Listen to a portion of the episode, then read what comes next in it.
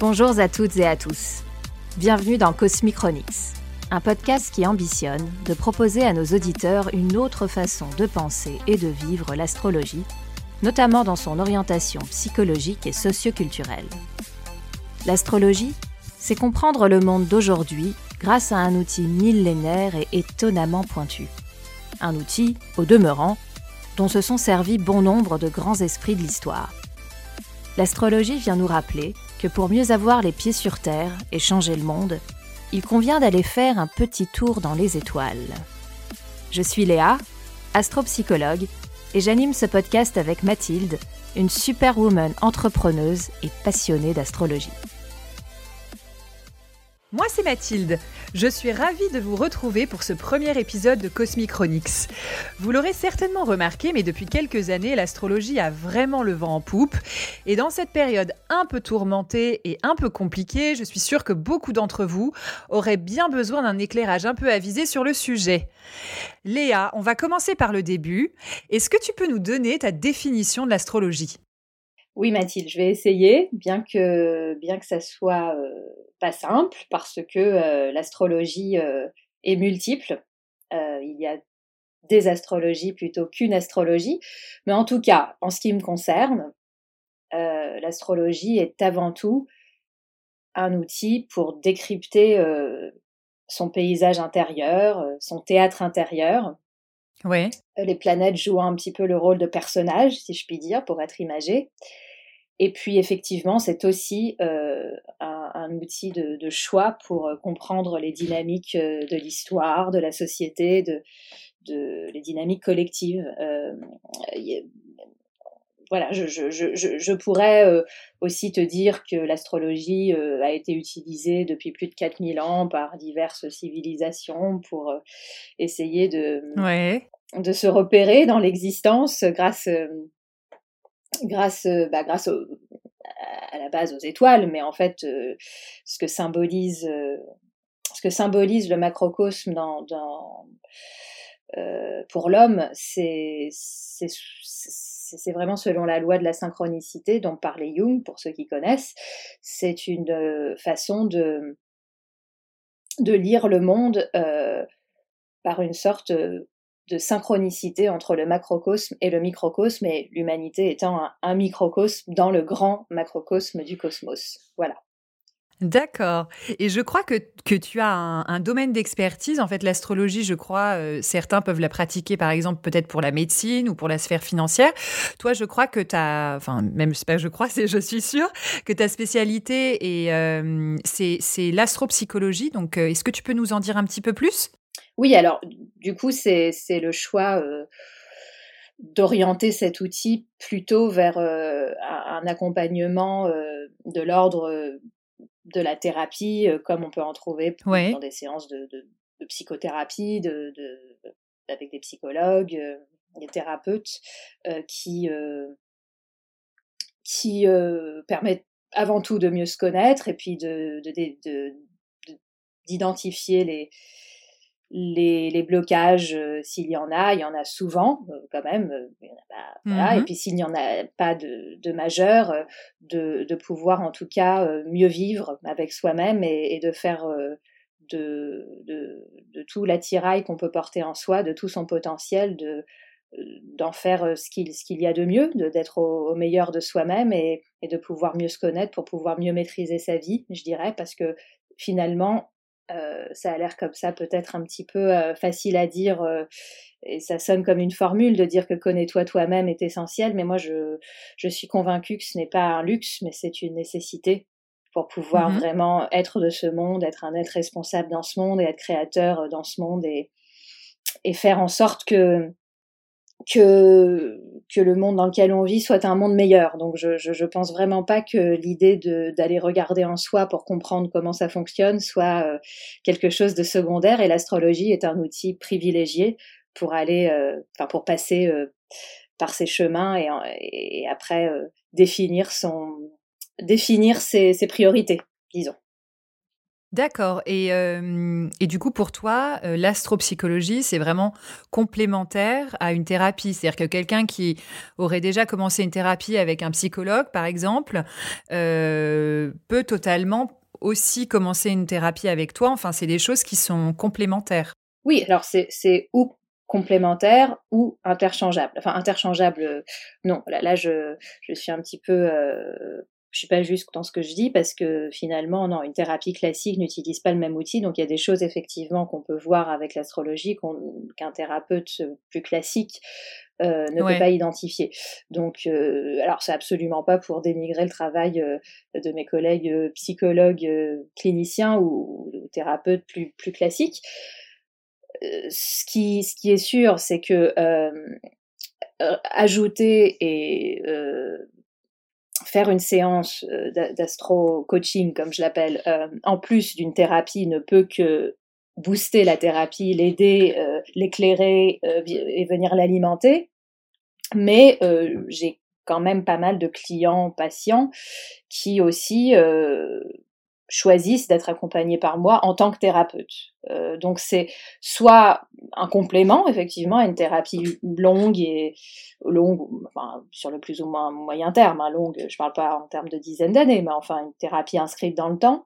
Alors ça peut être un, un, un appui ou un éclairage ponctuel, ou bien ça peut effectivement être un outil d'accompagnement dans le temps comme une thérapie plus classique, mais avec l'outil en plus de de l'astrologie qui permet d'identifier euh, sans perdre trop de temps, si je puis dire, sur ce sur quoi il faut travailler en priorité. Mmh Mais alors c'est ça, parce que en fait, euh, pour les gens qui connaissent pas l'astrologie, c'est vrai qu'au départ, sur un thème, tu vas partir de ce qu'on appelle une carte du ciel.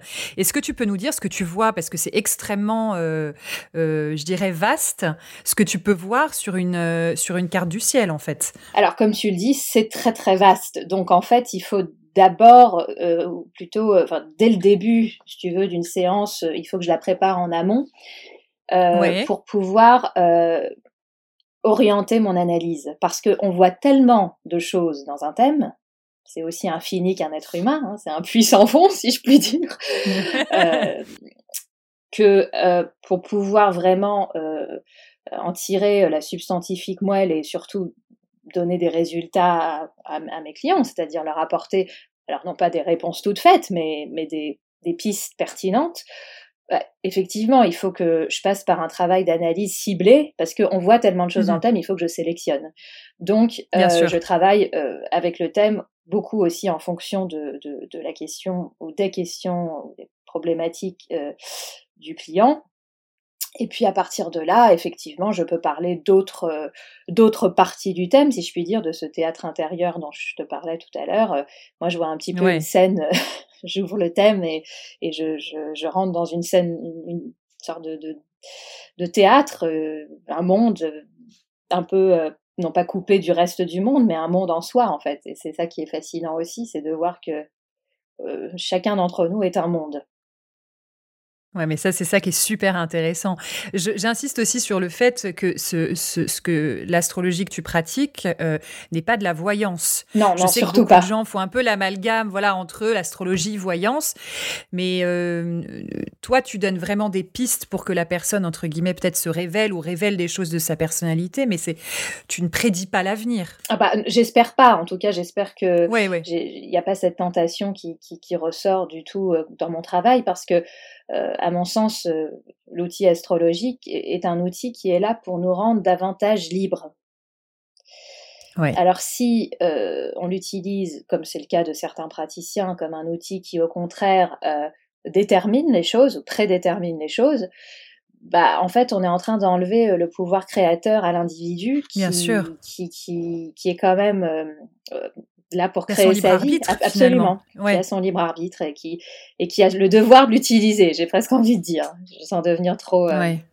moralisatrice, mais qui, voilà, c'est ça qui est fascinant dans le fait d'être humain, c'est que oui, on, est on est profondément libre et je et je pense d'ailleurs que cette liberté euh, est telle qu'elle peut faire euh, qu'elle peut être comme un vertige pour certains, mm. auquel cas certaines personnes préfèrent en fait être rassurées par une pratique euh, plus déterministe qui va dire euh, voilà moi je suis plutôt contre ça parce que ça va en tout cas euh, en travers de ma, de ma philosophie de vie et de mes principes. Mais... De ta déontologie aussi, que je sais très très importante. Oui, alors la déontologie, oui, effectivement. C'est bah, quelque part, même si on n'est pas officiellement reconnu comme tel, parce que c'est quand même un voilà c'est un métier assez méconnu et puis qui, qui, a toutes sortes de préjugés.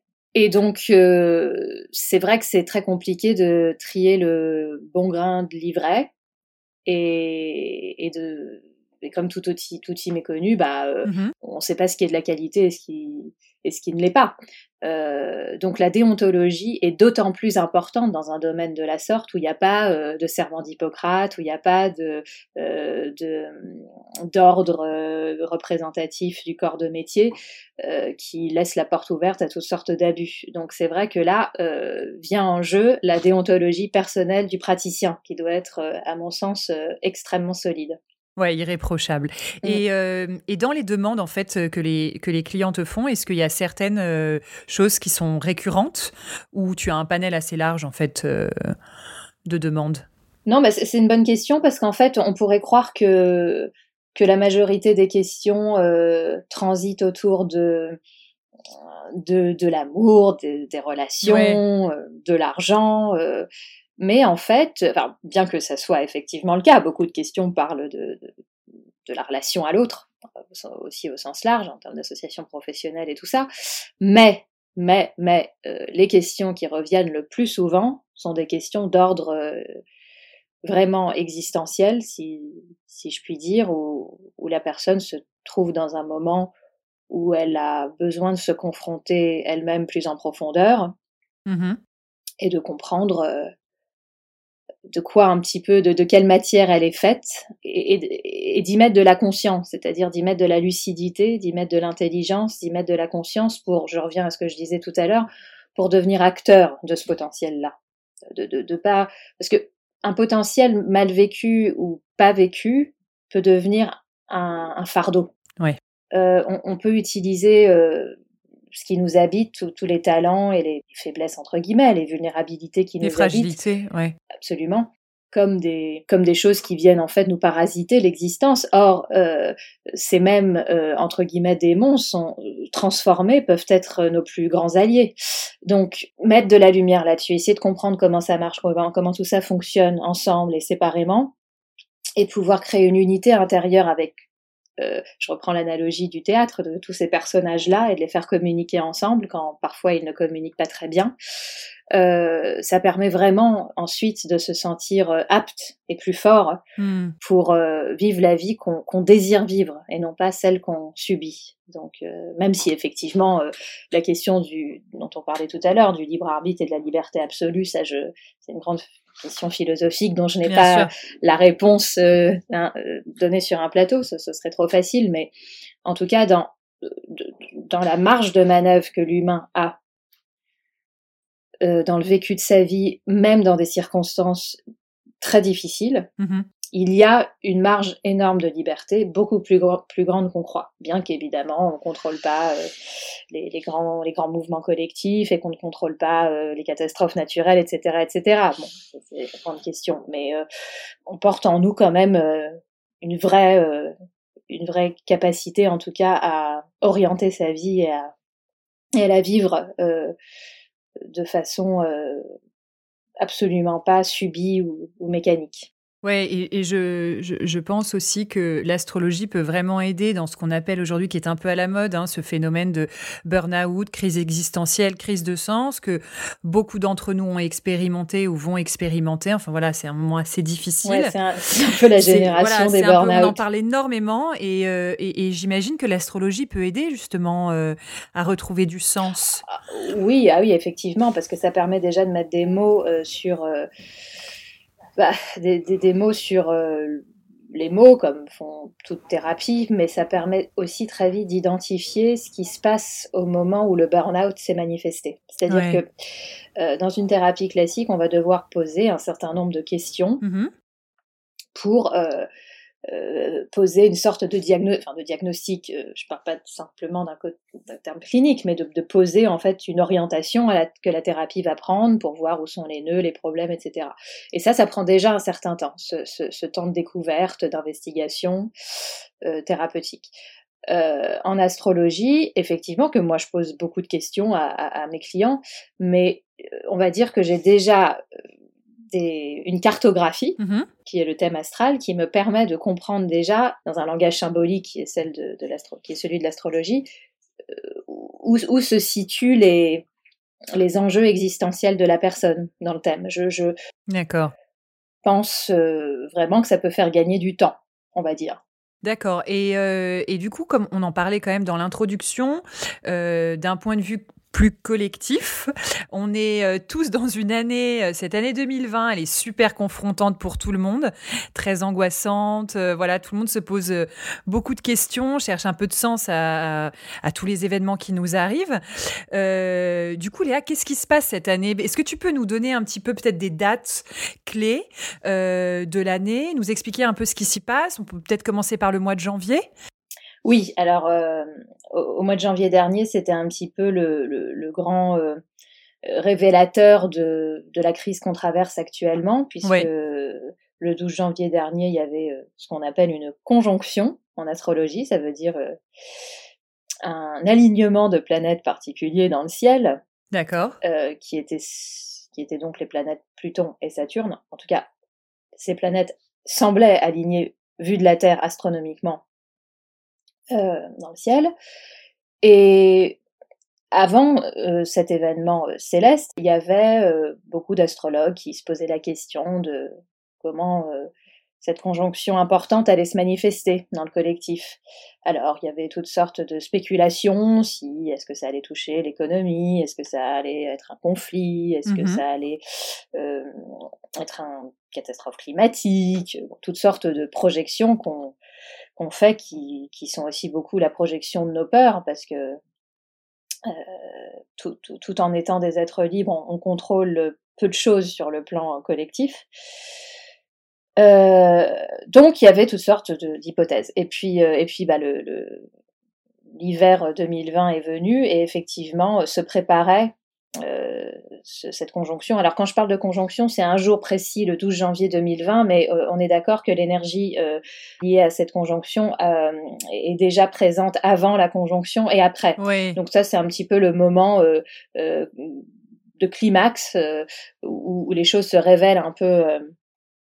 en pleine en pleine lumière, même si c'était pas extrêmement lumineux en tout cas sur le moment, mais c'est c'était cette conjonction donc en Capricorne de Pluton et de Saturne, c'était vraiment euh, un, révélateur mmh euh, plutôt qu'un déclencheur. Hein. Je, tiens à le dire parce que souvent les gens qui ne connaissent pas bien l'astrologie pensent que les planètes, euh, méchantes planètes qui sont puissantes là dans le ciel comme des petits chefs, déclenchent les événements sur Terre. Absolument pas. Mmh.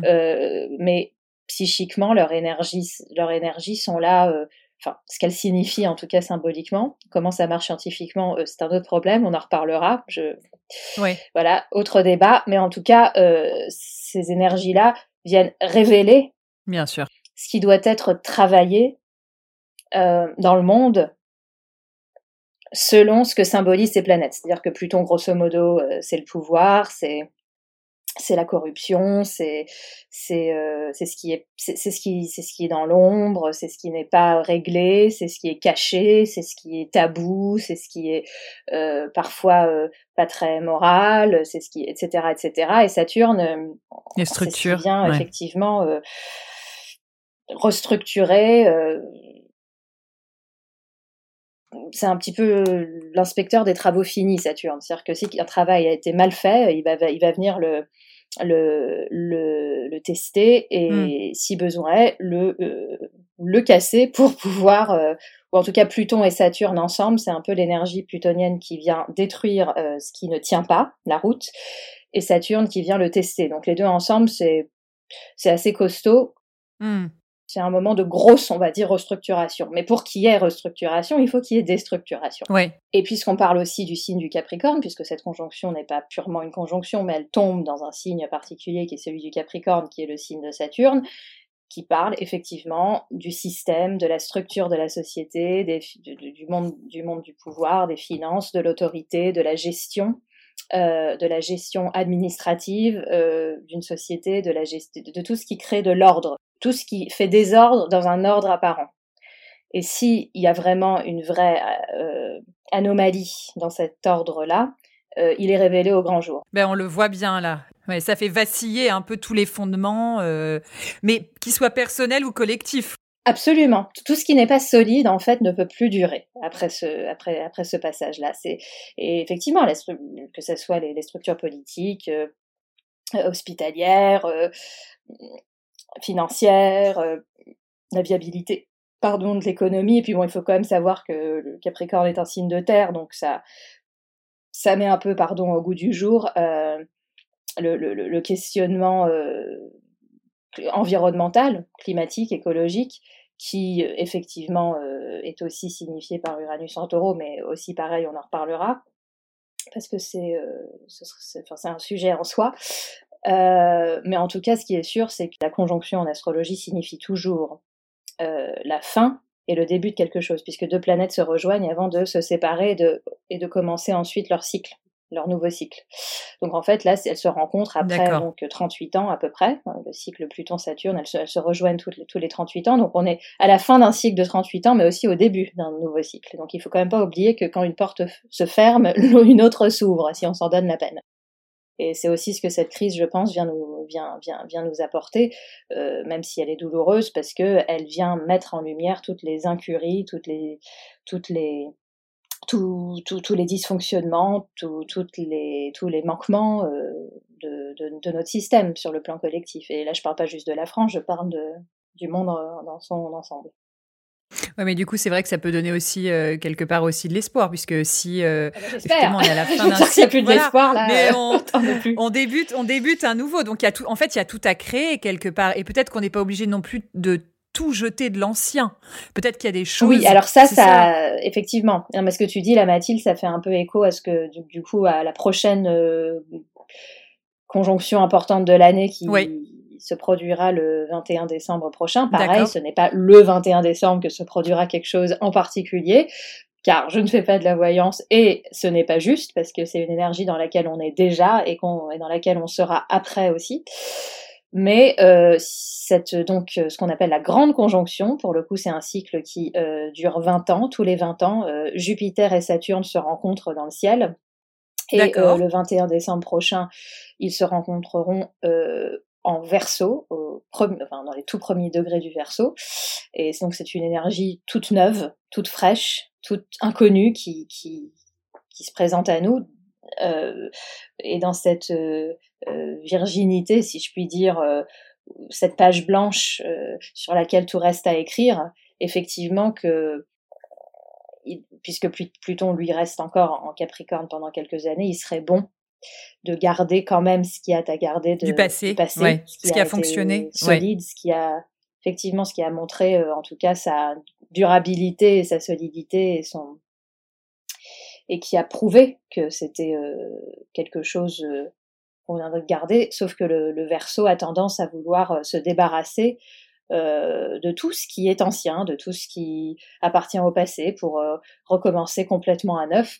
Et ça, ça peut être un danger parce que ça peut euh, effectivement être même si c'est bien dans la vie euh, d'être parfois radical, d'être trop radical et, et d'être mené à le, regretter. Le, le verso, c'est un signe un peu révolutionnaire, non? C'est ouais. Complètement, c'est le signe de la révolution. D'accord. C'est bien simple. D'accord. Donc euh, à la fois c'est un énorme vent de liberté et d'espoir et de nouveauté et de et de, de, de projection dans dans le futur qui qui permet d'y mettre de l'espoir, qui permet d'y mettre de nouvelles idées, qui permet d'y qui crée toutes sortes de, nouveautés, euh, et c'est aussi le signe de la science, donc de découvertes ingénieuses, de découvertes médicales, etc., etc. Et à la fois, euh, dans son côté un petit peu moins sympathique, le verso, parce que il y a toujours un revers à la pièce, euh, peut être effectivement violemment révolutionnaire et, assez assez. Il fait pas dans le détail, quoi. Il est. Non, il fait pas dans le détail. D'accord. Non, non. Ok. Et il est très idéologique, quoi. D'accord. Et justement, pour un peu se, essayer de vivre. J'imagine que cette conjonction, elle se vit différemment selon chaque personne. Ah bah, c'est ça qui, est très intéressant, c'est que du coup, effectivement, collectivement, il y, a, ces conjonctions et donc avec ces planètes qui sont dans certains signes que tu as évoqués, mais aussi nous individuellement, on peut les ressentir différemment selon nos thèmes. Bah, absolument, tu as, tout compris. Euh, c'est euh, cet aller-retour entre le collectif et l'individuel qui est aussi passionnant à étudier en astrologie, c'est-à-dire qu'effectivement, on est tous, euh, on est tous dans, une, dans une humanité qui partage beaucoup de choses, beaucoup plus qu'on croit. Parfois, on l'oublie. Donc, on est dans un espace et dans un temps commun. et et, et, ces, ces, planètes nous concernent tous. Mais effectivement, euh, dans nos vies plus individuelles, plus plus plus plus marquées de nos histoires personnelles, plus plus séparées entre guillemets du reste du reste de l'humanité, euh, on, on, a ces influences qui jouent dans notre thème natal à des endroits différents selon chacun. Donc en fait, euh, les enjeux de, cette grande transformation ou de ces grands changements ou de, ce défi que nous propose euh, euh, bah, propose l'histoire actuellement se retrouve chez chacun à, être travaillé sous un certain prisme, dans un certain domaine de la vie. et, c'est ça aussi qui est intéressant, c'est qu'on n'est pas, on est égaux, mais on n'est pas euh, on a un rôle à jouer chacun différent pour faire en sorte que ce, que ce tout qui est, euh, qui est l'humanité puisse fonctionner euh, au mieux et on fait partie de ce collectif et ce collectif d'ailleurs n'existerait pas sans nous, individus. Et je pense que c'est essentiel de se le rappeler dans un monde actuellement qui semble à la fois épris de, de collectifs mais très divisé quand même. Oui, très divisé, oui, bien sûr. Eh bien, écoute, un très grand merci Léa pour tes éclairages et un grand merci à vous tous de nous avoir suivis pour ce premier épisode de Cosmic Chronics. Nous espérons qu'il vous a plu et euh, nous vous donnons rendez-vous la semaine prochaine pour un nouvel épisode dédié aux États-Unis afin de décrypter un petit peu ce qui s'y passe en ce moment et ça promet d'être vraiment haut en couleur. Oui, il y a beaucoup à dire. il va falloir s'y préparer. En tout cas, merci beaucoup de nous avoir suivis et euh, je vous invite à suivre notre page Instagram Cosmicronix et à ne pas hésiter surtout euh, au terme de ce premier épisode d'y laisser des commentaires, de le partager et pourquoi pas même de le noter. Merci à tous, à bientôt.